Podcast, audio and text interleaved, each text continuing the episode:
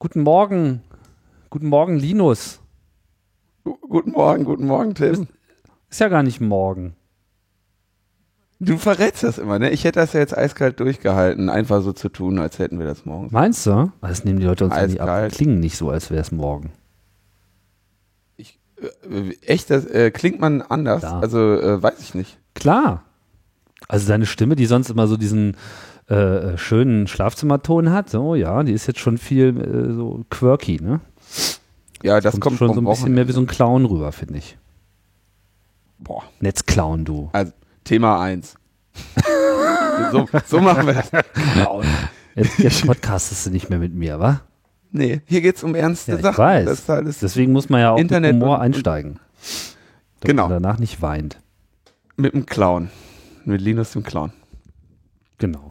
So, jetzt haben wir äh, ein bisschen unsere äh, Sendung verschieben müssen, denn äh, ich bin ein wenig auf Reisen diese Woche und jetzt passt's gerade mal. Aber wir sitzen halt heute mal nicht im Studio zusammen, sondern machen das über das, dieses Internet, von dem man ja immer mehr hört. Ja. Das war aber jetzt kein guter Einstieg für das nächste Thema. Nein? Das nächste Thema, nee, das nächste Thema ist ein Werbeblock. Wir möchten den Nutzer darauf hinweisen, dass äh, es sich jetzt lohnen wird, bei äh, Telekom einen besonderen Tarif zu wählen, der äh, nämlich Spotify mit, mit eingebaut hat. Und das ist ja ganz toll, weil ähm, Millionen Musikfans aus aller Welt haben sich ja bereits davon überzeugt, dass Spotify ein neuer, aufregender Weg ist, Musik zu genießen, zu entdecken und zu teilen. Sie erkunden dabei eine der größten Musiksammlungen überhaupt. Oh. Mit der Deutschen Telekom als Partner hat Spotify jetzt die Möglichkeit, einen noch größeren Kundenstamm in Deutschland zu erreichen. Ich einen Arzt rufen? Die exklusive Kooperation mit einer Laufzeit von mindestens einem Jahr stellt für die Telekom einen weiteren Schritt im Zuge ihrer innovativen Partnering-Strategie dar. Das erste war ein Zitat des äh, Spotify-Sprechers, Managers, Global General Manager Distribution and Partnership, Gerrit Meyer. Und der letzte Spruch war irgendwie von einem äh, Telekom-Spezialisten, äh, wobei Spezialist und Telekom, also einer von der Telekom. Was haben sie gemacht? Sie haben bei der, bei der IFA bekannt gegeben, dass sie eine Art Mobilfunktarif mit integriertem Spotify Premium Account anbieten wollen für 30 Euro ab Oktober 2012. Und ähm, Spotify kennen wir ja, ist dieser, dieser Musikstreaming-Dienst, der, äh, wenn man, also kostenlos ist, momentan einem ermöglicht, äh, Musik zu hören. Und wenn man einen Premium-Account hat, kann man das auch auf seinem Mobiltelefon tun. Ja. Und ich glaube, bei diesen Premium-Accounts ist außerdem inbegriffen, dass man irgendwie, glaube ich, sogar mehrere tausend Lieder zur temporären Offline-Nutzung auf sein Mobiltelefon knallen kann. Und in dieser Partnerschaft mit der Telekom ist es dann jetzt möglich, Musik zu streamen über das Telekom äh, 3G-Netz, ohne äh, das wohl, ohne dass das dabei anfallende Datenvolumen von dem Datenvolumen, das man beim Tarif inklusive hat, abgezogen. Aha, verstehe. Das heißt, man hat quasi sein Datenvolumen von, was ist das, vielleicht irgendwie 500 MB bei so einem 30-Euro-Vertrag, viel mehr wird das nicht sein, äh, vielleicht auch nur 200. Aber äh, wenn man sich mit Spotify verbindet, dann wird das abgezogen von diesem Tarif, Mhm. von diesem Volumen. Das heißt, ich kann so viel Spotify hören über mein äh, Telekom 3G-Netz, wie ich möchte. Toll. Man kriegt sozusagen was geschenkt. Ja, kostet, glaube ich, äh, wird dann als auch eingeführt werden für weitere äh, Online-Tarife bei der Tele, also für andere Telekom-Tarife als so eine Option von 10 Euro. Aber das kostet der Spotify Premium-Account, glaube ich, ohnehin.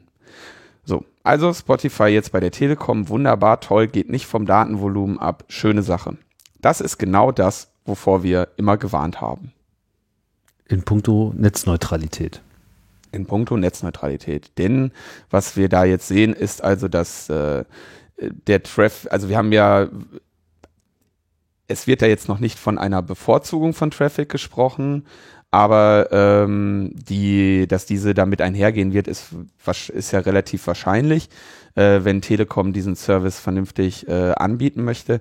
Aber es heißt eben auch, dass ein Datenpaket, was von Spotify kommt, für meine Abrechnung eine andere Bedeutung hat als ein Datenpaket, was von einem anderen Server kommt oder von einem anderen Anbieter und im spannendsten Fall sogar von einem Anb anderen Anbieter, der den gleichen Dienst anbietet. Nämlich zum Beispiel die Metaebene über Instacast. Da könnt ihr ja auch per Livestreaming die Podcasts hören. Und in dem Fall wird das dann von eurem, geht das von eurem Volumen ab. Und die Metaebene ist gegenüber Spotify in diesem Fall jetzt so als einfaches Beispiel benachteiligt. Das heißt, wir haben eine total, also eine wunderbare Ausgangssituation zur Bildung von äh, Monopolen und Kartellen, wenn, sobald wir so etwas als Nutzer dulden, weil natürlich die, ich weiß jetzt nicht genau, wie es bei Telekom und Spotify ist, wer sich da ähm, wie viel für diese Dienstleistung bezahlen lässt oder wie die meinen, sich die, das Geld teilen zu können, was dabei rumkommt. Ähm, also ich muss jetzt gerade überlegen, hat jetzt die Spotify, hat jetzt die Telekom Spotify gekauft oder Spotify die Telekom? Tja, man nennt das ah. eine Partnerschaft. Genau, es ist also Partnering. Wahrscheinlich machen die einfach äh, Hälfte, Hälfte. Ja, also irgendein Beteiligungsmodell wird es da sicherlich geben, so, ne? Das ist äh, nicht unerheblich. Keine Ahnung, wer da die größeren Konzessionen machen muss, aber in gewisser Hinsicht zahlt ja die Telekom den Traffic. Das mal mhm. ein bisschen runterbricht auf, auf die tatsächliche, das tatsächliche Versprechen und du kaufst quasi, also ich kann ja mal hier, ich weiß nicht, ich will jetzt hier nicht unbedingt den äh, Teufelsanwalt spielen, aber nur um mal so ein bisschen zu rumzustochern, wie man das noch so sehen könnte. Also zunächst einmal handelt es sich aus meiner Perspektive um so eine Art zusätzliche Benutzer, äh, Entschuldigung, dienstbeschränkte Flatrate. Ja. Also ich kaufe quasi nochmal zu meiner sogenannten Flatrate eine richtige Flatrate, darf die aber eben nur mit einem Anbieter nutzen. Ja, das, also so kannst du es auch sehen, ja. Also es ist sogar noch viel besser, so wie du es jetzt sagst, ist nämlich, heißt, also klingt es eigentlich noch asozialer, weil du hast eine Flatrate nur für einen Anbieter und das restliche Internet ist abgeschnitten. Ja, na gut, das ist nicht abgeschnitten. Du hast, du hast, du hast Spotify und, und, und ein bisschen Restinternet. Ja, genau, du hast ein bisschen Restinternet. Bist also, du sicher, dass da keine zusätzliche Limitierung drin ist bei Spotify? Also ich meine, was ist jetzt, wenn ich wirklich äh, 24-7 äh, Spotify empfange. Da gibt es sicherlich nochmal irgendeine Einschränkung, aber in dieser Pressemitteilung auf der Telekom-Homepage steht äh, ganz klar, so viel wie sie wollen oder äh, keine weitere Begrenzung äh, äh, inklusive und so weiter. Aha. Ja, ich, ich schaue gerade mal ganz kurz. Und zwar ohne, dass die Online-Nutzung äh, des Spotify Streaming-Dienstes gegen das im Tarif enthaltene Datenvolumen gerechnet wird. Sicherlich haben die irgendwo eine kleine Begrenzung auf äh, so und so viel Stunden oder so. Ne? Ja, jetzt halt immer die Frage, ob es unbegrenzt ist oder unbegrenzt 1. Mit so einer kleinen 1. Unbegrenzt unten 1, ja. als Fußnote, wo drauf steht, naja, also ihr wisst schon, wie wir das meinen. Ich will, ich will jetzt nicht, es wird schon so, naja, sie, wiss, sie wissen schon äh, äh, Einschränkungen geben, aber ähm, also ich möchte, wie gesagt, nochmal betonen, das ist wirklich, also das ist das Ende dessen, was eben Internet ausmacht. Ne? Also die Idee Internet war, dass, dass alle da irgendwie ihren Kram hin und her schicken können, dass es unabhängig davon ist, äh, wo ich das hinschicke oder nicht. Es gab noch nie so einen Tarif. Wir haben uns, weiß ich, mit Akustikkopplern eingewählt, da war es egal, wo wir damit hingeballert haben. Mit Modems war es egal. Da haben wir, wir haben Minutentarife gehabt und ähm, wir haben Flatrates gehabt und wir haben Volumentarife gehabt. Das waren immer die Sachen. Es war immer Internet, was da am anderen Ende rauskam. Und es gab jetzt erst, gibt jetzt seit kurzem diese Ideen, dass man sagt, ja, du hast hier äh, Volumentarif, aber das und das und das darfst du selber machen. Mhm. Und da, wie gesagt, was also passieren wird, ist natürlich, dass jetzt weitere Anbieter, die solche Musikstreaming-Dienste machen, und es gab ja welche vor Spotify und es wird auch welche nach Spotify geben, ähm, dass ich sie jetzt namentlich äh, gar nicht korrekt benennen kann, zeigt schon, äh, welche äh, Kraft diese auf dem Markt entwickeln konnten. Ähm, aber an, mit Spotify, wenn sich das durchsetzt, die, an denen wird eben keiner mehr vorbeikommen. Und was wir in Zukunft wahrscheinlich sehen werden, also ich denke, was so die, die End, äh, die End, äh, Vision ist, die natürlich Firmen äh, im Moment haben, ist sowas wie, dass du ein, ähm, eine, diese Basis-Internetversorgung an von mir aus Facebook, Spotify, äh, Gmail und solchen Scherzen bekommst. Ja So, und für in- alles andere. Hier Internet, inklusive Flatrate für Twitter und Facebook. Genau, Twitter, Mhm. Facebook, ähm, so die, so die Dienste, die du so, die großen Dienste, die sind da schon drin. Und dann wird dir gesagt, da pass mal auf, das hast du hier, das, das ist schon mit drin in deinem Tarif, da musst du gar nicht mehr für extra bezahlen.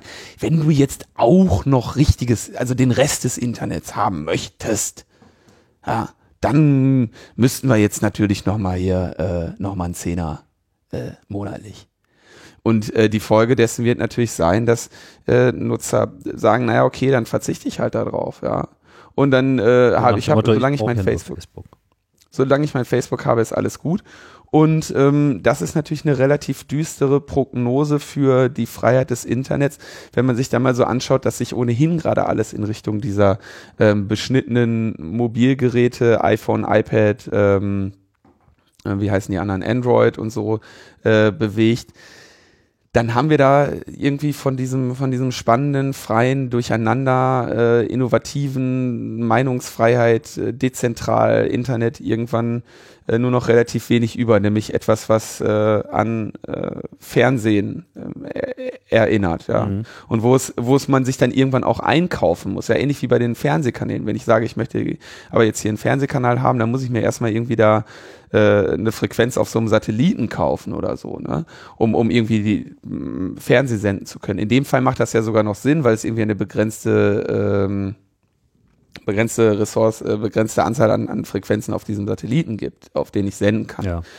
Aber im Internet, das war ja das mal das Revolutionäre am Internet, dass genau das eben nicht der Fall ist. Ja. Ja. Und man sollte also solche Sachen keinesfalls, äh, keinesfalls äh, solchen Geschäftsmodellen auch noch Recht geben. Weil das äh, für uns alle von Nachteil sein wird, ganz offensichtlich. Gut, wir, wir prangern das an und äh, finden es nicht gut. Ich warne da entschieden vor.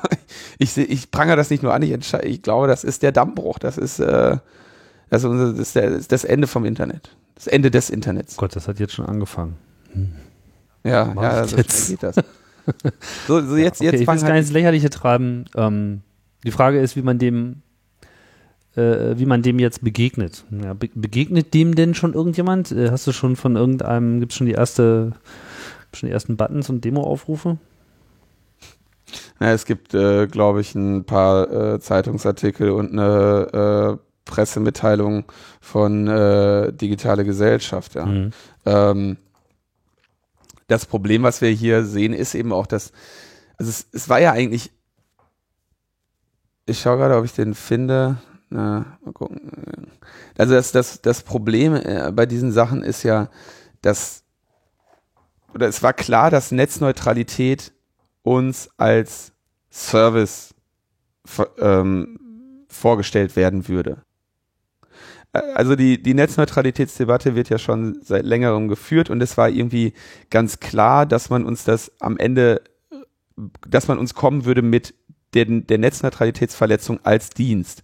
Also im Vergleich zu ähm, wir sperren Skype, wir sperren ähm, BitTorrent, wir drosseln BitTorrent nach so und so viel Gig, wir machen, wir verbieten dieses, wir verbieten dieses, war klar, dass man ähm, über die Zusatzdienste kommen würde. Da habe ich schon vor zwei Jahren mit Leuten von verschiedenen Organisationen in der, in der US-Botschaft drüber, drüber diskutiert, dass sie meinten, ja, aber die Zusatzdienste und das ist doch alles ganz toll und da wäre man doch beknackt, wenn man da nicht, äh, also die haben auch relativ offen geredet, deswegen sage ich jetzt nicht, wer das war. Dann sagte, da wäre ich doch bescheuert, wenn, ähm, wenn ich das Geld, was ich dafür nehmen kann, äh, nicht abschöpfen würde, ja. Und äh, es war relativ klar, so diese, diese Zusatzdienste, dass das jetzt das Spannende ist, ja. Und man irgendwie mal, dass man darüber nachdenkt, ob man nicht vielleicht ähm, den Internetzugang insofern beschränkt, dass eben, dass man YouTube HD-Videos oder so, ähm, dass man die einfach mal selektiv drosselt und sagt, dafür musst du aber extra bezahlen.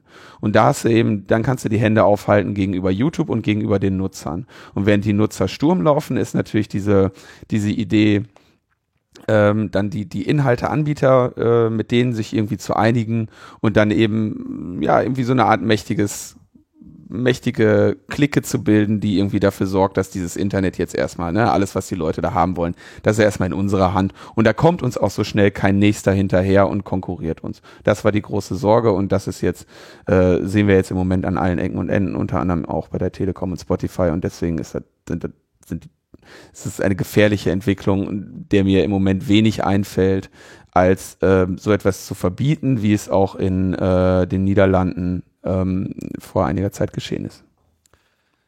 Ja, eine gefährliche Entwicklung scheint ja auch das äh, Internet als solches äh, äh zu sein. Äh, da äh, entstehen diverse Bedrohungsszenarien und das hört sich dann in etwa so an. Wussten Sie, dass Computer süchtig machen können, dass auch das Internet eine Droge sein kann, vergleichbar mit Alkohol oder sogar Heroin?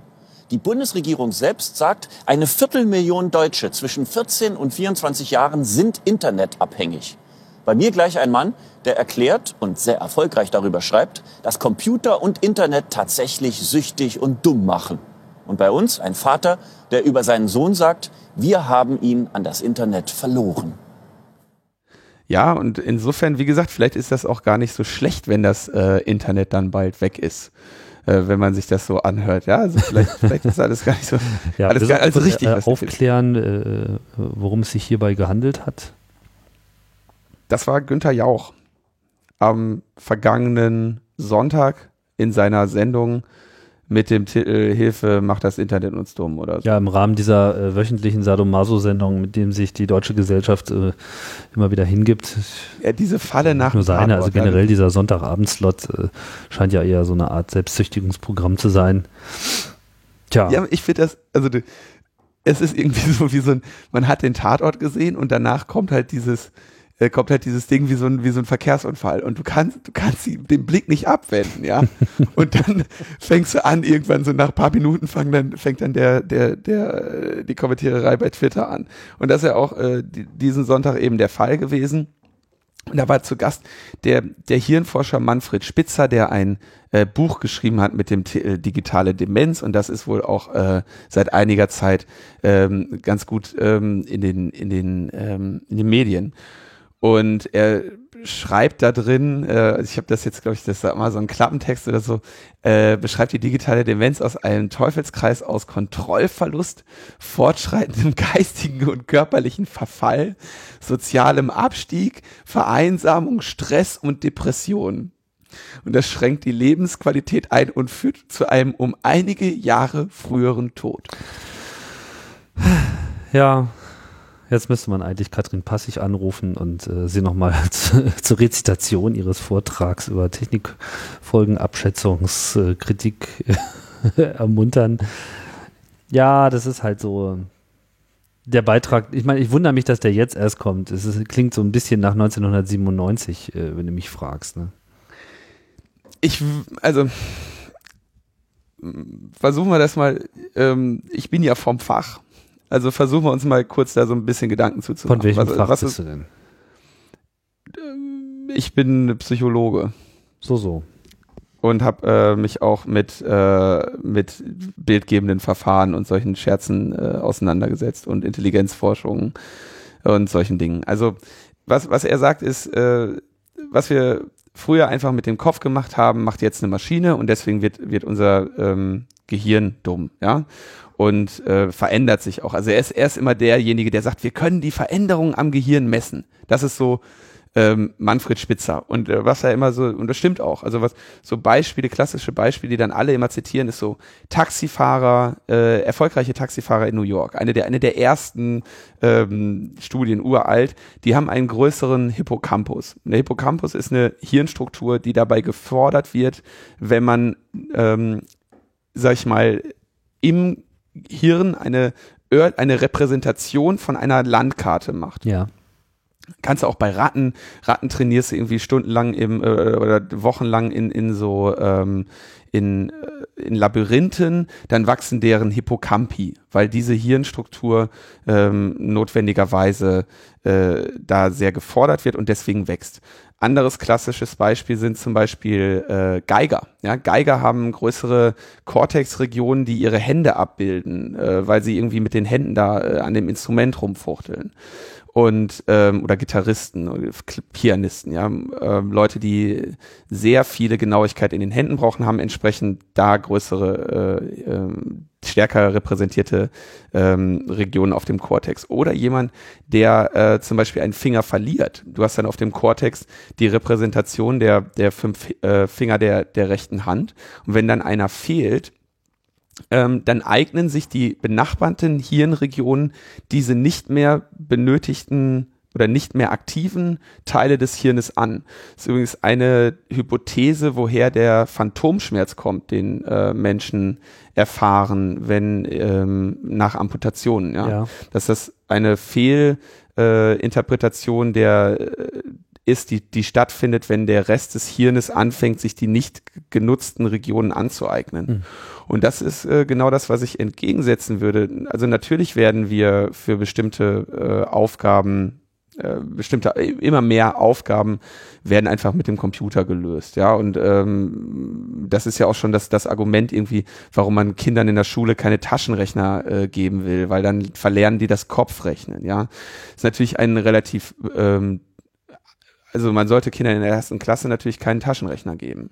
Aber ähm, sag ich mal, wenn sie dann, wenn man möchte, dass sie Integralrechnungen äh, machen oder dass sie sich mit Fragestellungen der Relativitätstheorie und Quantenphysik auseinandersetzen, da war ich dann in, in der Schule schon ganz froh, dass ich einen Taschenrechner hatte, damit ich mich auf das Wesentliche konzentrieren könnte. Ja. Also mein Gegenargument an der Stelle wäre, ja, die Ressourcen für ähm, höhere abstraktionsfordernde Aufgaben werden frei. Und wenn sie nicht genutzt werden äh, und das Gehirn gar nicht mehr genutzt wird, dann verblöden wir. Ja, das ist also auch, wenn wir uns die ganze Zeit von Fernseher setzen oder so. Da würden theoretisch auch Ressourcen frei werden, Nee, da werden echt keine Ressourcen frei.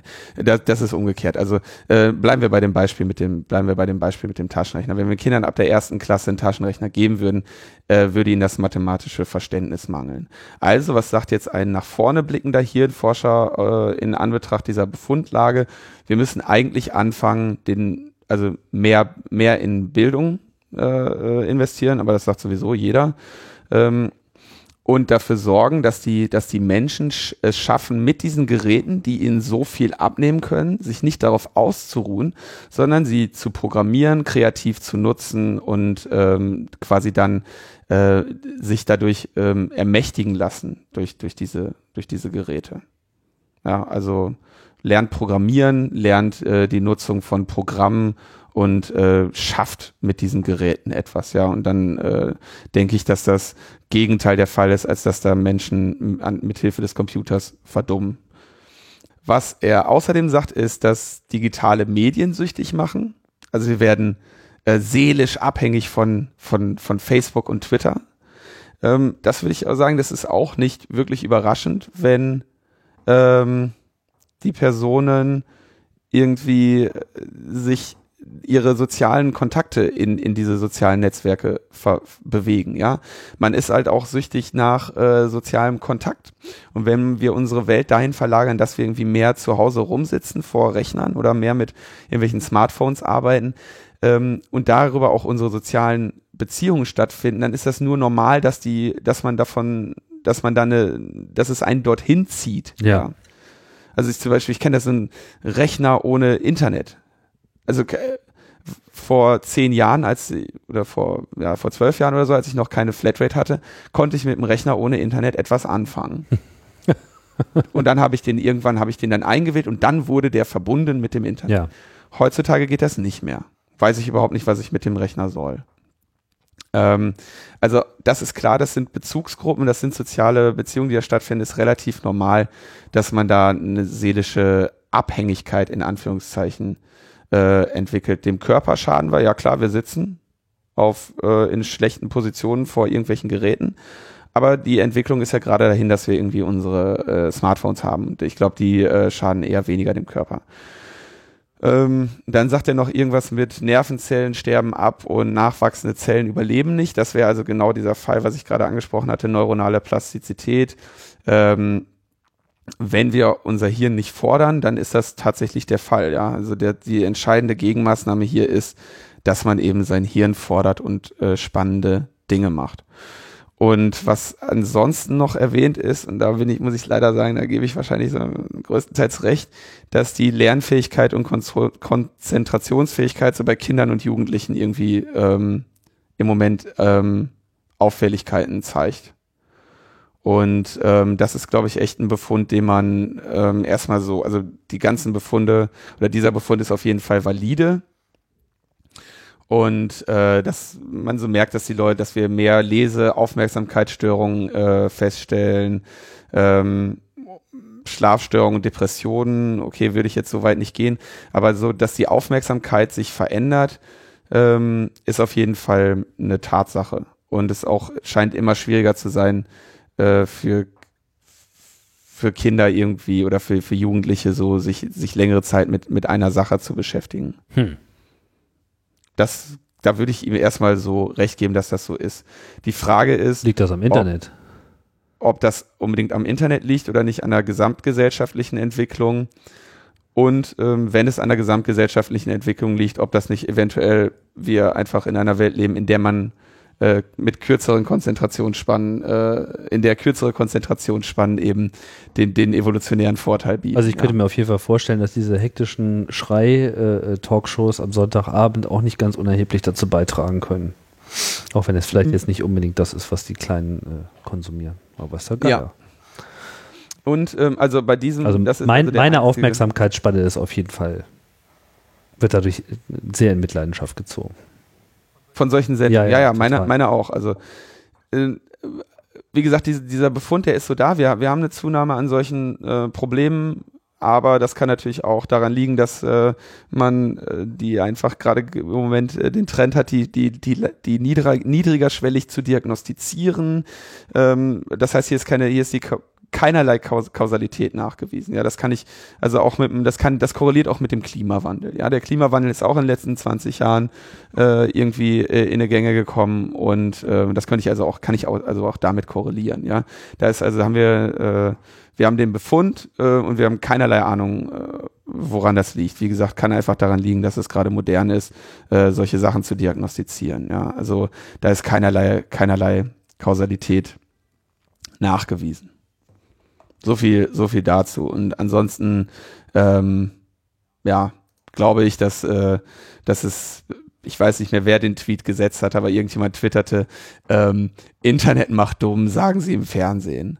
Ähm, ich glaube, viel mehr hätten wir eigentlich zu dem Thema auch nicht sagen. Nee. Ja, es sei denn, man hört Podcasts, dann äh, kann man das auch gleich wieder etwas kompensieren. Da gehe ich mal von aus. Ja, was ist denn sonst noch passiert? Äh, das böse Internet hat wieder zugeschlagen und seine hässliche Fratze äh, gezeigt. Ja, das war irgendwie so ein, also ich muss sagen, diese Meldung habe ich so gar nicht so, ich bis heute nicht so ganz verstanden, was das sollte. Also Anonymous hat eine, eine iOS-Device UDID-Liste veröffentlicht. Ja. Ähm, der UDID ist äh, der Unique Device Identifier, also eine ähm, Buchstaben-Zahlen-Kombination, die jedes iOS-Device äh, eindeutig kennzeichnet. Davon hat das Gerät sicherlich mehrere, nämlich auch noch eine MAC-Adresse und eine E-Mail. Die sollten auch ähm, ähm, einzigartig sein und wahrscheinlich wird äh, wird's aus einem von den beiden oder aus beiden zusammen wird wahrscheinlich irgendwie dieser UDID generiert und ähm, den kann man sich auch anzeigen lassen, steht dann in iTunes und das, das der definiert, der der identifiziert quasi dieses iPhone als dieses iPhone. Und das wurde in alten iOS-Versionen zur Identifikation des Gerätes genutzt. Also ja, auch noch in der aktuellen. Also as we speak ist ja iOS 5 äh, aktuell und dort äh, äh, gibt es nach wie vor die Möglichkeit für Applikationen, das zu erfragen. Es ist allerdings seit einiger Zeit deprecated. Das heißt, Apple hat genau. angekündigt, genau. dass sie diese Funktionalität zurückziehen werden und es werden auch mittlerweile keine Applikationen mehr neu äh, durch den App Store gelassen, auch keine Updates, denen halt nachgewiesen werden kann und Apple kann das ja feststellen, dass sie diese Funktion benutzen und sie wird höchstwahrscheinlich im nächsten iOS Release auch schon wieder rausfliegen. Ich dachte, das wäre schon, äh, wäre schon rausgeflogen. Also es gab damals den, das war so im Rahmen dieses ähm, Path-Skandals, ne, wo es irgendwie dieses soziale Netzwerk gab, äh, was die Adressdaten abgeschnorchelt hat und dann waren auf, war auf einmal das Thema User Privacy ganz groß und kurz darauf äh, kündigte Apple dann an, so genau, das ist deprecated und wir wollen nicht mehr, dass ihr das macht und äh, ultimativ werden wir solche Apps dann irgendwann mal rausschmeißen. Ja, ja. das äh, ist auch einfach, äh, ist auch sinnvoll. Also Ne? Ja, ich glaube, für die so Developer mit, mit, äh, temporären Identitäten äh, äh, gearbeitet werden, so für Sachen wie Push-Notifications, also wenn ein Programm quasi einem, äh, einem iPhone, dessen Benutzer äh, dass das mal wollte und erlaubt hat, eine Nachricht zuschicken müssen, so nach dem Motto, hier äh, ein Ereignis für dich liegt vor, ja, was weiß ich, hier mhm. Bundesliga, ein Tor ist gefallen, dann muss ja dieses Backend in der Lage sein, dein Telefon zu adressieren, eindeutig genau dieses eine. Und äh, dafür gibt genau. es dann aber eben, also auch natürlich eine ID, die aber nicht identisch ist mit dieser ähm, UDID, sondern die sozusagen nochmal eine andere ID ist, die eben für einen bestimmten Gültigkeitszeitraum auf dieses Telefon zeigt und die dieses Backend sicherstellen muss, dass es sich auch immer wieder die aktuelle neue Version davon holt, äh, die dann eben äh, äh gilt, um auch weiterhin was dahin schicken zu können. Genau. Ja, und so, damit, jetzt, ist, jetzt also damit ist dann sozusagen kein Tracking möglich. Also das ist so eine Designentscheidung, äh, die wurde halt da mal am Anfang äh, äh, getroffen. Jetzt sind halt diese Listen da aufgekommen. Es ist nicht, genau. also ich habe zumindest bisher noch nichts Schlüssiges gehört, woher die wirklich gekommen sind. Das ist ja das Spannende. Also diese Listen, so eine Liste konnte sich eben jeder, kann sich theoretisch jeder erstellen, der so eine ähm, iOS-App hat. Technisch Momentan betrachtet, noch. genau, ja. Mittlerweile ist es sozusagen wenn es bekannt würde, würde das eben zur ja, äh, Entfernung dieser Software führen. So, und jetzt ähm, kam Antisec, so eine äh, Hackergruppe aus dem äh, Anonymous-Dunstkreis und meinten, ja, wir haben irgendwie einen vom FBI gehackt und der hatte 12 Millionen UDI-IDs auf seiner Festplatte und wir veröffentlichen jetzt hier schon mal eine Million davon. Und haben also eigentlich einfach mal so auf den Busch gehauen, ja. Und ähm, jetzt ist halt die Frage, also das FBI sagte dann, äh, ja, nee, äh, ist nicht von uns, wir haben keine Ahnung, wovon ihr redet. Apple sagte, wir haben dem FBI keine äh, UDIDs gegeben. Ähm, und Fefe schrieb dann noch, dass sie, weil das FBI, ähm, also Fefes Argumentation war irgendwie so, weil das FBI ähm, behauptet, dass sie nicht vom FBI sind, muss es ja vom FBI sein. Also, Klar. wenn sie es leugnen, wenn sie es leugnen, dann muss es ja wahr, muss es wahr sein. Also, okay, also mal, keine Ahnung. Die Frage ist, ähm, achso, und dann da gab es noch eine sehr schöne Geschichte, diesen Adrian Chen von Gorka, der wollte dann unbedingt mit Anonymous irgendwie ein Interview führen und dann sagte, sagten sie ihm im, im Anonymous, Anonymous IRC-Kanal, ja, wir reden erst wieder mit Gorka, wenn du ähm, einen Tag lang auf der Startseite bist mit einem Tutu an und einem Schuh auf dem Kopf. Woraufhin der dann einen Tag ähm, auf der Gorka-Startseite im Tutu, äh, also in so einem komischen rosa Kleid war und sich so einen großen äh, Sportschuh auf den Kopf gehalten. Tatsächlich. Ja. Ja, also ich meine, größer kann man sich auch Tütü, ja, Entschuldigung, ich hab, bin im Tütü, ja. Sehr so, äh, Aber warum wollten Sie nicht mit ihm reden? Das habe ich nicht ganz verstanden. Weil die den irgendwie nicht mehr mögen. Die mochten den schon länger nicht mehr, stand dann da. Also irgendjemand, irgendjemand im Anonymous IRC ja. mag oder mochte Adrian Chen nicht. Die, äh, die Anonymous mögen die Gorka aber ohnehin nicht. Die haben die sowieso schon mal vor ein paar Jahren, haben die denen äh, da die komplette Bude auseinandergenommen, wenn ich mich äh, korrekt entsinne. Ähm, also die, die verarschen dann, dann noch irgendwie diesen Gorka und ehrlich gesagt kommt mir dieser Kram so ein bisschen vor, als würden die da äh, alle möglichen Leute äh, verarschen. Also dass, dass dem FBI in die Schuhe schieben und was nicht alles. Ich mein, die Frage, die für mich ungeklärt ist, ähm, was, was, was kann man mit dieser UDID-Liste anfangen? Also mir fällt nichts ein, was ich damit sollte. Also in diesem Fall ähm, sind dann noch die Namen äh, der, der, die, die Benennungen der iPads dabei. Das ist nochmal ein bisschen mehr äh, Datenschutzverletzung, äh, sage ich mal, der, der Device-Name, aber, aber so wirklich, ich weiß nicht, was ich mit dieser Liste soll. Ich habe sie natürlich runtergeladen, aber ich weiß nicht, was ich damit soll. Hm. Ja, also okay, wenn irgendjemand 12 Millionen UDIDs gesammelt hat, dann, oder sagen wir mal in dem Fall eine Million, dann muss eine sehr entweder eine sehr erfolgreiche App gewesen sein ähm, aber also auch das FBI wüsste ich jetzt nicht, was die damit wollen würden. Ist mir irgendwie unklar. Vielleicht kann es das jemand in den Kommentaren mal, ähm, mal mitteilen. Ja, also ich meine, so theoretisch kann man dann halt irgendwie auch über andere Datenbanken, die diese UDIDs äh, gesammelt haben, dann halt irgendwas rauskriegen. Aber äh, was so der praktische Nutzen davon sein soll, erschließt sich mir ehrlich gesagt auch noch nicht so richtig. Hm. Macht aber immer eine also tolle Story. Ich meine, Apple im Titel und so und schon. Apple, FBI und Anonymous, Alter, da geht's rum. Ja, also was allerdings sozusagen dieses Anonymous-Kollektiv jetzt so treibt generell, das erschließt sich mir auch in zunehmendem Maße äh, nicht mehr so recht. Ähm, nehmen wir auch nicht so wirklich. Also wir werden mal sehen. Also, aber was heißt auch dieses Anonymous Kollektiv? Lassen, vielleicht äh, gehen wir da jetzt erstmal nicht so. Ja, äh, also, genau. Also ich äh, hatte vielleicht das nur noch so äh, als Anhang äh, schon als irgendwie jetzt was anderes äh, passiert, weil sich wieder auch irgendjemand anderes als Anonymous ausgegeben hat. Ja. Hier diese diese DDoS-Attacke gegen äh, Telecomics, Telecomics. Ja, was auch so den Eindruck macht, als ob da sozusagen niemand dahinter steht, der sich, der bis vor kurzem noch halbwegs als Anonymous hätte gelten dürfen. So, ja, habe ich einfach nur festgestellt, ähm, dass einfach diese Marke, ja, dieses, dieser Brand Anonymous einfach schon extrem äh, verwässert ist, weil einfach alle, alle und jeder irgendwie äh, sich diese Marke auf die Stirn kleben und einfach sehr, sehr, sehr schwierig wird, da noch irgendwas äh, Sinnvolles drunter zu äh, unternehmen, weil man einfach davon ausgehen muss, dass es immer noch die entsprechende Anzahl Loonies gibt, die dann eben ihre bekloppte Aktion des Tages äh, unter derselben Flagge segeln lassen. Ja, also das ist aber was anderes musst du ja nicht, äh, was anderes steht ja nicht zu erwarten, ähm, wenn du ein, ein, Anonymous machst, ja, wo, wo jeder äh, sagen kann, wir sind, wir sind alle, wir sind dabei. Ne? Mhm. Ähm, insofern, ja, aber die, die, diese DDoS-Attacke auf Telecomics habe ich ohnehin nicht verstanden. Und ähm, also ich habe weder verstanden, was die sollte, noch worüber, warum man sich darüber ärgern sollte. Ähm, also DDoS-Attacken ähm, auf die Gefahr, dass ich mich wiederhole, vielleicht für die äh, weniger, genau, wenn wir in Tech-Themen kommen, sollen wir immer den Hörern erklären, worum es geht. Also eine DDoS-Attacke äh, besteht darin, dass man einen Server mit so vielen Anfragen oder so vielen Daten überflutet, dass dieser denen nicht mehr Herr wird und aufhört zu antworten.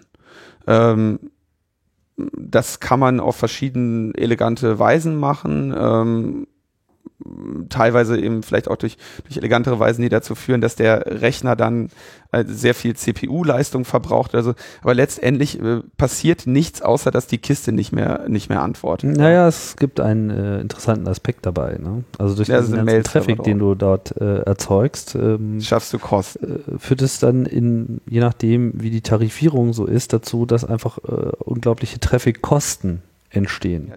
Die hast du selber aber genauso. Ja gut, aber wenn es jemand macht, der auf die Traffic-Kosten scheißen kann oder der aus irgendwelchen Gründen einfach sehr viel mehr äh, Inclusion hat, ich meine, das sind ja viele, die auf einen gehen, ja. Und wenn, wenn viele im Rahmen äh, ihres Traffics, was sie sich leisten können, auf einen einschlagen, dessen Traffic wiederum dadurch so hoch geht, dass, äh, dass das einfach alle Limits sprengt. Und das ja, war in diesem Fall übrigens so, ja. Also dass da theoretisch ja, große äh, Beträge aufgelaufen wären, wären. Wenn ja, der Provider, Provider nicht gesagt hätte, äh, okay. nicht gesagt, pff, hier äh, macht euch keine Sorgen, ist alles prima. Ne? Aber ansonsten hätte sich das äh, locker im fünfstelligen Bereich bewegt. Ja, ist mir alles bekannt. Äh, das war auch eine ganze Menge. Also das war, wenn ich, wenn man den Aussagen aus dem Umfeld von Telecomics glauben kann, waren das sieben Gigabit pro Server, die da reingeflogen ja, sind. Also es äh, genau. ist unvorstellbar. Ja, also ähm, pro Sekunde. Das ist echt, ja. Also ich frage mich, wie die da überhaupt angekommen sein sollen. Ja, also keine Ahnung. Also das war jetzt, wurde mir da so, so, so berichtet. Um die Sache zum Ab genau, also es gibt diese Kostenfrage, du kannst aber auch einfach die Kiste ausmachen und dann hat sich das erledigt. Also ich verstehe nicht, was ähm, der Reiz einer DDoS-Attacke sein soll. Verstehe ich einfach nicht. Ja, ist schwierig ähm, zu ergründen. Na, es ist mir, ist mir völlig, völlig, völlig, äh, völlig unklar, was das, was das soll. Ähm, hat also irgendwie stattgefunden und war auch wieder eine tolle Aktion, wo irgendjemand Anonymous dran geschrieben hat, wobei sich die Anzeichen verdichteten, dass das kein typischer Anonymous-Fall war, weil äh, ehrlich gesagt glaube ich nicht, dass die auf sieben Gigabit die Sekunde kommen können. Und ähm, zweitens waren auch an dem Text irgendwelche äh, Sachen etwas auffällig. Aber es ist mir ehrlich gesagt, also weiß ich nicht, was, was das soll und ähm, wird immer unergründlicher, was, was irgendwie bei Anonymous so für Sachen stattfinden oder unter dem Label Anonymous. Ich bin mir aber auch sicher, dass es da irgendwie noch einen, einen aufrechten Kern gibt, die irgendwie sehr viel auf dieses Label geben und denen das irgendwie sehr wichtig ist und die sich wahrscheinlich auch selber sehr ärgern, äh, wenn durch so komische Aktionen ähm, ihre Identifikationsmarke da in den, in den Dreck gezogen Absolut. Ne? Naja, bleiben wir bei den äh, netzpolitisch äh, relevanteren äh, Themenlagen. Also wurde mal wieder demonstriert ein bisschen, ne? Ja, es wurde, äh, es wurde demonstriert gegen die GEMA. ähm, das war sehr, äh, sehr spannend. Ähm, es geht jetzt, es geht wieder um, um, unsere Clubs, ne? um die, um die äh, um die Clubs, deren äh, Gebühren ja erhöht werden woll sollen. Und als wir da vor einigen Folgen drüber äh, gesprochen haben, war das ja so, dass, äh, dass ich irgendwie äh, ein bisschen auch äh, negativ oder berichtigende Kommentare bekommen habe, was also diese neue Tarifreform angeht. Und es ist wirklich, man, man blickt da kaum noch durch. Also es geht um die Tarifreform der GEMA für die öffentliche Aufführung. Und die ist auf jeden Fall so, und jetzt sagen wir mal, lassen wir mal den Faktor weg, dass es auf jeden Fall für Clubbetreiber sehr, sehr viel teurer wird. Mhm. Ähm, unabhängig äh, davon, ähm, wie viel, aber auf, auf, und auch auf jeden Fall signifikant teurer. Ich glaube, das sind das sind Dinge, auf die man sich einigen kann. Das bestätigt sogar äh, die GEMA. Ja. Und die Clubs haben natürlich dann jetzt mobilisiert und gesagt, hier äh, äh, draufhauen. Ne? Und wir wollen jetzt eine Demo machen. Dann haben sie in Berlin und in Hamburg und in Frankfurt und, und wo nicht überall haben sie ihre Demos angekündigt und veranstaltet. Und die haben jetzt also am Donnerstag, glaube ich, äh, stattgefunden. Donnerstag, den 6. September. Mhm. Und am Montag, den 3. September, ging also irgendwie eine e eine E-Mail von GEMA Information ähm, an GEMA-Newsletter at xmr3.com war, der, war die Absenderadresse. Mhm. Und es ging wohl an, ähm, an, an E-Mail, an, also an E-Mail an E-Mail-Adressen von Mitgliedern der GEMA. Äh, und da drin wurde angekündigt, so, liebe Mitglieder, sicherlich haben Sie mitbekommen, dass die Clubs irgendwie in Berlin, Dortmund, Dresden, Frankfurt, Leipzig, München, Nürnberg, Stuttgart äh, demonstrieren können. Und ähm, äh, das Hauptaktionsbündnis Kulturretten.de will uns hier irgendwie Ärger machen und wir äh, müssen uns irgendwie dagegen wehren. Aber macht euch keine Sorgen. Äh, wir, äh, wir wehren uns dagegen. Und dann stand da dieser schöne, dieser schöne Satz drin, wie, wie agieren wir? Ein rechtliches Vorgehen der GEMA ist, auch wenn vor den Organisatoren vielfach mit falschen und polemischen Behauptungen gearbeitet wird, aufgrund des grundsätzlich gewährleisteten Versammlungsrechts nicht möglich. ja, ja, GEMA. Schade, ne? Schade. Aber, ja, GEMA hat sich nicht geschlagen. Sie möchte, unser Ziel ist es, die Diskussion zu versachlichen. Ja? Mhm. Wir bereiten uns kommunikativ sowie medial darauf vor. Im Vorfeld über Interviews, Statements und lancierte Medienberichte und ein Schreiben an die Diskotheken und Clubbetreiber. Am Tag selbst laden wir die Presse in allen Bezirksdirektionen und Generaldirektionen zu einem Gespräch ein. Die Dynamik in den Social-Media-Kanälen verfolgen wir mit einem erweiterten Backup-Team, das hier schnell und schlagkräftig Posts und Tweets kom kommentiert und die Diskussion rund um die Demo sachlich steuert. Steuert. Sehr schön. Lancierte Medienberichte. Ich werde wahnsinnig. Also, die Nerven liegen äh, zunehmend blank, habe ich so den Eindruck, ne? Ja. Diese, dann schreiben sie, ähm, da unsere Datenbank aktuell leider nur 33.000 E-Mail-Adressen umfasst, bitte ich Sie, diese E-Mail und dieses Factsheet an, je, an all jene weiterzuleiten, die diese Informationen womöglich nicht erreicht haben. Schrieb ähm, hm. Name steht da jetzt nicht, äh, die Direktorin Marketing und die Leitung für Kommunikation für PR der GEMA der, der Generaldirektion aus München. Und fand das dann Ja, jetzt an auch, drei- auch statt?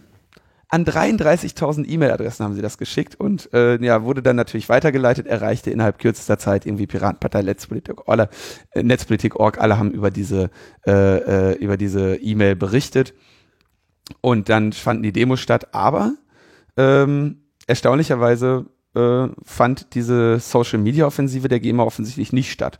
Denn es gab einen Artikel von Markus am nächsten Tag auf Netzpolitik.org, wo gefragt wurde, wo war der GEMA-Dialog während der Proteste?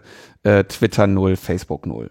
Ja, also haben sie offensichtlich sich mit dieser an den kleinen Kreis von 33.000 I- Personen geschickten E-Mail, in der sie ihre PR-Strategie verraten haben, ähm, offensichtlich jetzt auch wieder mal keinen großartigen Gefallen getan. Tja. Und warst du auf einer der Demos? Ich bin äh, rein zufällig in, in Frankfurt eine reingelaufen. Das war so ein bisschen so, Oh, berichte so mal. eine kleine Love Parade war das so. Kleine Love Parade. Ja, irgendwie in Berlin schrieb man auch davon. Ich war, da ja nicht nur du reist, sondern auch ich, ich war nicht in Deutschland und konnte daher äh, keine GEMA-Demo äh, besuchen. Oh, schade. Also diese E-Mail kann ich nur noch mal empfehlen, echt witzig. Äh, man kann sich da, man kann nur mit dem Kopf schütteln. Was ich dann noch gelesen habe an dem Tag, äh, habe ich in der, ich glaube in der Süddeutschen, müsste die Süddeutsche gewesen sein, ähm, gelesen haben sie so so ein GEMA, äh, äh, so ein GEMA-Klinkenputzer mal einen Tag begleitet, ja, und sind mit dem irgendwie, ähm, sind mit dem irgendwie äh, klingeln gegangen. Mhm. Ja, und wo der dann, so berichtete er dann so, dass also jemand, der in, in äh, Läden, äh, Kneipen und so weiter reingeht und schnell irgendwie äh, zur Decke schaut, ob da Lautsprecher hängen und äh, dann irgendwie den Leuten den GEMA-Info schreiben, da lässt, dass die CD-Player, die sie da haben, die müssen sie anmelden und so. Ähm, so einer. Und der ähm, berichtete dann, also der sagte, dass natürlich die, also selbst er gab zu, dass die Gebühren steigen, aber äh, sie würden also nicht so enorm steigen, wie man sich das, wie man sich das einbildet und hat dann da auch wieder argumentiert. Und dann hat er aber natürlich auch besorgte Anrufe von, von seinen Schäfchen bekommen, die er da, von denen er das äh, Geld eintreibt und so. Ähm, war ein ganz interessanter Artikel, müsste man mal schauen, ob der vielleicht ähm, online ist. Mhm. Ja, also es geht auf jeden Fall weiter und ähm, ich sag mal, zumindest sollte man, so sehr ich natürlich gegen äh, die, ge also man sollte bei dieser Sache berücksichtigen, dass eventuell vielleicht die GEMA die Erhöhung dieser Gebühren nicht unbedingt so völlig daneben ist, wie die Tatsache, wie die GEMA sie nachher verteilt. Das ist nämlich das sehr viel größere Problem. Also wenn, wenn dieses Geld tatsächlich bei den, bei den Urhebern in einer gerechten, ähm, in einer gerechten Verteilung ankommen würde, wäre das sicherlich eine sehr sinnvolle Angelegenheit. Aber ähm, da gab es einen Beitrag, den ich jetzt auch einmal verlinke, weil es ein sehr schöner Audiobeitrag, in dem zum Beispiel die Erhebung, der, die, wie die GEMA erhebt, wie, wie sie das Geld ausschüttet, erfasst wird. Und die haben irgendwie so ein paar Blackboxen in Deutschland verteilt, die pro Woche in irgendwelchen Clubs mal eine Stunde mitschneiden. Und dann wird das von Hand abgehört von, von, von jungen Jugendlichen, die wissen, was das ist. Und die dann ähm, quasi diese paar Stunden Musik, die die GEMA deutschlandweit pro Woche aufzeichnet, mal durchhören und dann entstehen daraus Listen. Also, und dann wird es irgendwie so quer verteilt. Also, wie gesagt, die Erhöhung ist sicherlich nicht ganz so groß das Problem wie die internen, internen Verteilungsstrukturen der GEMA selber und der Anteil an diesen Gebühren, die sie selber verzehrt. Das ist sicherlich das sehr viel größere Problem als die Erhöhung der Gebühren für die Clubs. Und man sollte sich da also zumindest ein bisschen skeptisch sein, wenn man merkt, dass wie, was für ein großes Mobilisierungspotenzial diese Clubs da ähm, erreichen können. Ja, mehr müssen wir da, glaube ich, nicht zu, zu sagen, ne? Mm, nee, nicht wirklich. Also ne, nur ich, eine kurze Anekdote. Es gab in Berlin ähm, oder es gibt ja in Berlin immer noch die Bewegung gegen die ähm, gegen den Umbau der der der Ufer des Uferbereiches in in Friedrichshain und Kreuzberg des Spreeufers. Ja, da Mediaspray. wo- Mediaspray. Mediaspray, das Mediaspray-Projekt äh, will dort äh, irgendwie ganz viele tolle fancy Sachen errichten und äh, Hochhäuser und so weiter. Und da ging es um äh, den Zugang zum Spreeufer. Und zwar war dann, gab es ein Bürgerbegehren und sowas dafür gekämpft hat, dass auch wenn da irgendwas bebaut wird, irgendwie 50 Meter breiter Uferstreifen, ähm, allen Personen zur Verfügung äh, stehen muss, frei und so weiter. Und eine der hauptmobilisierenden Gruppen oder Institutionen dagegen war die Bar 25, ein Club am Spreeufer. Und das war bis zu der Punkt, das war zu diesem Zeitpunkt die einzige Einrichtung auf diesem Streifen, die den Zugang zur Spree nicht allen zur Verfügung stellt, sondern gegen Gebühr von, äh, gegen Eintrittskosten von irgendwie 10 bis 12 Euro. Äh, dass es die einzigen waren, stimmt nicht. Es gab auch gegen, gab zu dem Zeitpunkt auch gegenüber noch so einen Club. Das war, also, führte also zu diesem skurrilen Moment, dass die, dass die Bar 25 die Eintritt für Zugang zum Spreeufer nehmen, äh, unter dem Motto Spreeufer für alle irgendwie zu einer Demo aufruft. Insofern sollte man vielleicht auch die Clubs, die da mobilisieren, ein bisschen skeptisch betrachten. Hm. Okay. Weil die natürlich auch kapitalistische Interessen haben und so weiter. Naja. Alles klar. So viel, so viel zu dem Thema. Wir warten ab. Ähm, und ich glaube, wir können jetzt zum Epilog kommen. Ja, der Epilog. Äh, was äh, gilt es denn hier zu beleuchten? Also bei Netzpolitik.org äh, scheint äh, ein wenig äh, so ein Brainstorming-Modus eingesetzt zu haben. Genau. Äh, es gibt eine Umfrage, eine Umfrage. wo quasi Feedback ähm, eingefordert wird, um die Plattform irgendwie besser zu machen und auch so ein bisschen die Fragestellung, wie man sich äh, vielleicht auch künftig finanziell tragen soll. Und ich glaube, es geht, also ich war ein bisschen an der Umfrage äh, beteiligt, beziehungsweise habe da mein Feedback zu geben. Es geht auch so ein bisschen darum, überhaupt mal die Leserschaft kennenzulernen. Ja, also sind so Fragen dann so, liest du Kommentare und so, äh, wie alt bist du und so. Äh, überhaupt mal so eine äh, Idee zu haben, wer liest überhaupt äh, äh, Netzpolitik überhaupt. Ja. Ähm, kann ich also nur darum bitten, da mal dran teilzunehmen. Ähm, wird sicherlich helfen, dabei helfen, die, die, die Plattform vielleicht irgendwie ein bisschen zielgruppengerechter äh, aufzustellen oder so. Ja, genau. Wir äh, unterstützen das. Genau. Und dann äh, finden in der nächsten Woche in Berlin einige, und wir machen ja eigentlich selten Veranstaltungshinweise, aber in diesem Fall mache ich das jetzt einfach mal. Ähm, es gibt die netzpolitische Soiree zur europäischen Bürgerrechtsbewegung am 14.09 ausgerichtet von den Grünen in der Heinrich-Böll-Stiftung. Das müsste abends sein. Und das ist im Anschluss an die Konferenz Netzregeln, die die Heinrich-Böll-Stiftung zusammen mit dem Bitkom ausrichtet am selbigen Tage.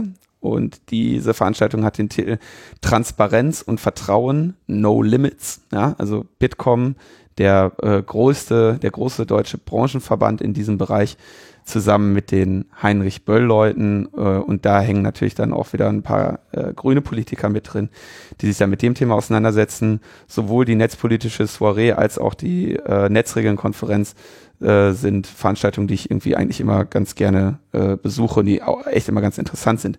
Ebenso wie die am darauffolgenden Tag stattfindende Konferenz Netz für alle, die die Partei Die Linke zusammen mit der Rosa-Luxemburg-Stiftung ausrichtet. Hm. Ähm, da war ich äh, letztes Jahr mal auch zu Gast bei der Konferenz. Äh, als äh, da ging es ums Thema WikiLeaks, habe ich mich ein bisschen drüber unterhalten mit Konstanze Kurz und ähm, Anne Roth. Und äh, dieses Jahr wird die aber an einem anderen Ort stattfinden und ich denke, dass auch das eine, äh, oder dass das insgesamt äh, sowohl der Freitag als auch der Samstag da äh, für netzpolitisch Interessierte durchaus ähm, eine Reise zu diesen Orten oder zu den Streams, die sicherlich von beiden Veranstaltungen auch angeboten werden, wert sein dürfte. Genau. Das ist ähm, wiederum tagsüber, das geht um 11 Uhr los und die andere Veranstaltung gegen ist halt die Soiree, also am Abend 19.30 Uhr.